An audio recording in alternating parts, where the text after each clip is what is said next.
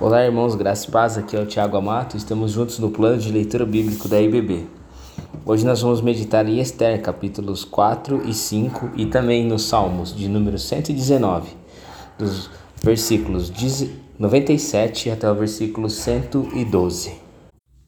Começando em Esther, capítulo 4, é, nós vamos ver que o decreto da morte dos judeus é oficialmente publicado em todas as províncias.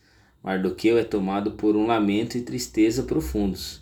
A atitude dele deve ser a nossa em momentos de caos na nossa nação, comunidade e povo. Precisamos amar nossa nação, nosso povo.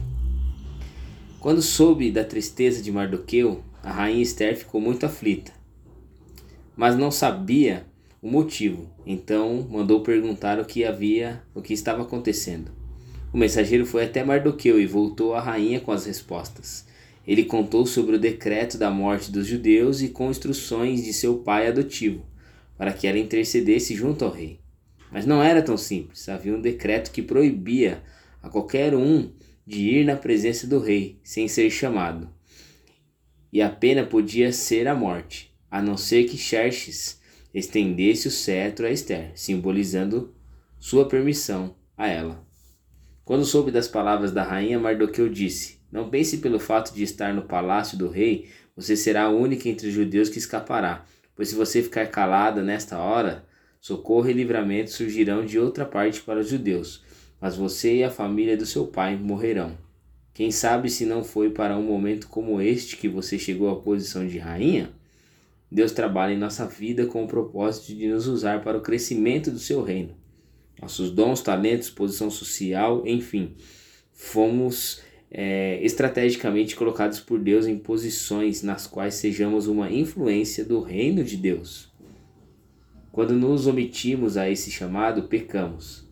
A omissão é sinônimo de incredulidade e pecado. As palavras de Mardoqueu a Esther são profundas. Ele cria, um ele cria que o socorro viria de Deus para os judeus e talvez quisesse usá-la. Mas caso ela se recusasse, o Senhor levantaria outra pessoa. Mas qual seria o seu futuro?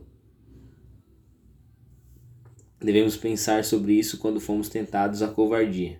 O que será de nós? A partir disso, Esther se posiciona e pede a ele que todos os judeus que permaneçam em jejum e oração por três dias. Ela fará o mesmo. O objetivo é que o Deus eterno se compadeça. Passando agora para o capítulo 5, a nossa leitura, que é a, a grande trama que teve, teve início no capítulo 4, quando a rainha Esther se apresenta ao rei para sem ser chamada, ele lhe estende o cetro e diz: Que há, rainha Esther? Qual é o seu pedido? Mesmo que seja metade do teu reino, lhe será dado. Sua atitude significa permissão, favor. A partir disso, ela pode permanecer diante do rei e apresentar sua necessidade. A rainha não é precipitada no falar. Elas se preparar, elas, eles se prepararam, todo o povo, em jejum e oração. E ali, naquele momento, ela soube conduzir todo o processo. Com isso, ela convida apenas o rei e Ramã para um banquete. Ela não fala nada sobre o plano de matar os judeus. Para isso, Xerxes consentiu mais uma vez e garantiu que ele e Ramã estariam presentes. Ramã Sentiu-se profundamente honrado e vangloriou-se de sua riqueza, de seus muitos filhos e de como o rei o havia honrado e promovido acima de todos os outros nobres e oficiais. Ele era um boçal narcisista. Queria toda a atenção para si. Era seu próprio Deus. Ao perceber que Mardoqueu não amaciava seu ego inchado, seu ódio crescia e ele mandou construir uma forma para matá-lo.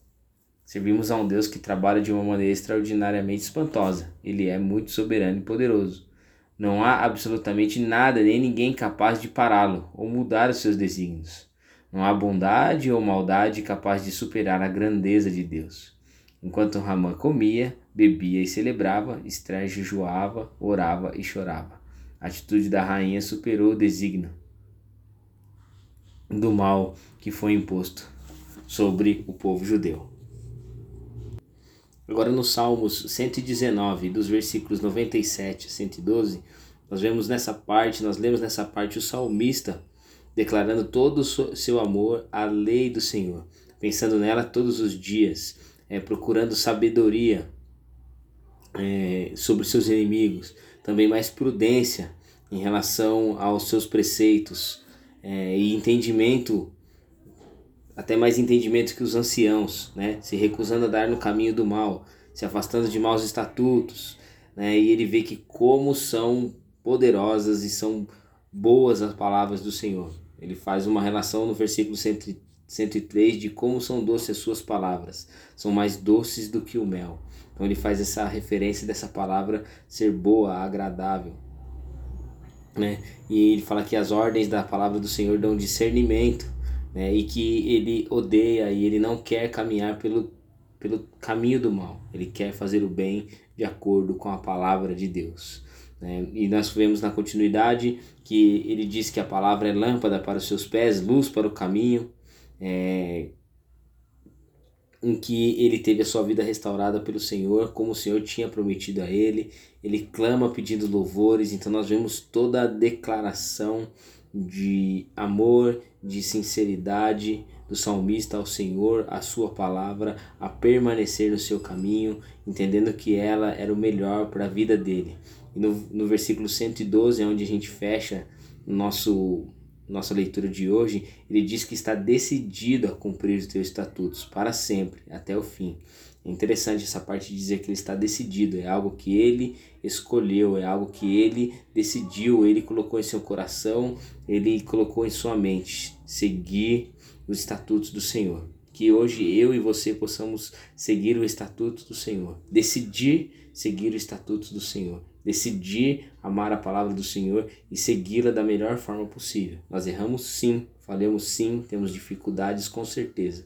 Porém, seguimos no caminho da palavra de Deus, dos seus estatutos, que possamos meditar nessa palavra de dia e de noite, crescer no nosso conhecimento. Vamos orar?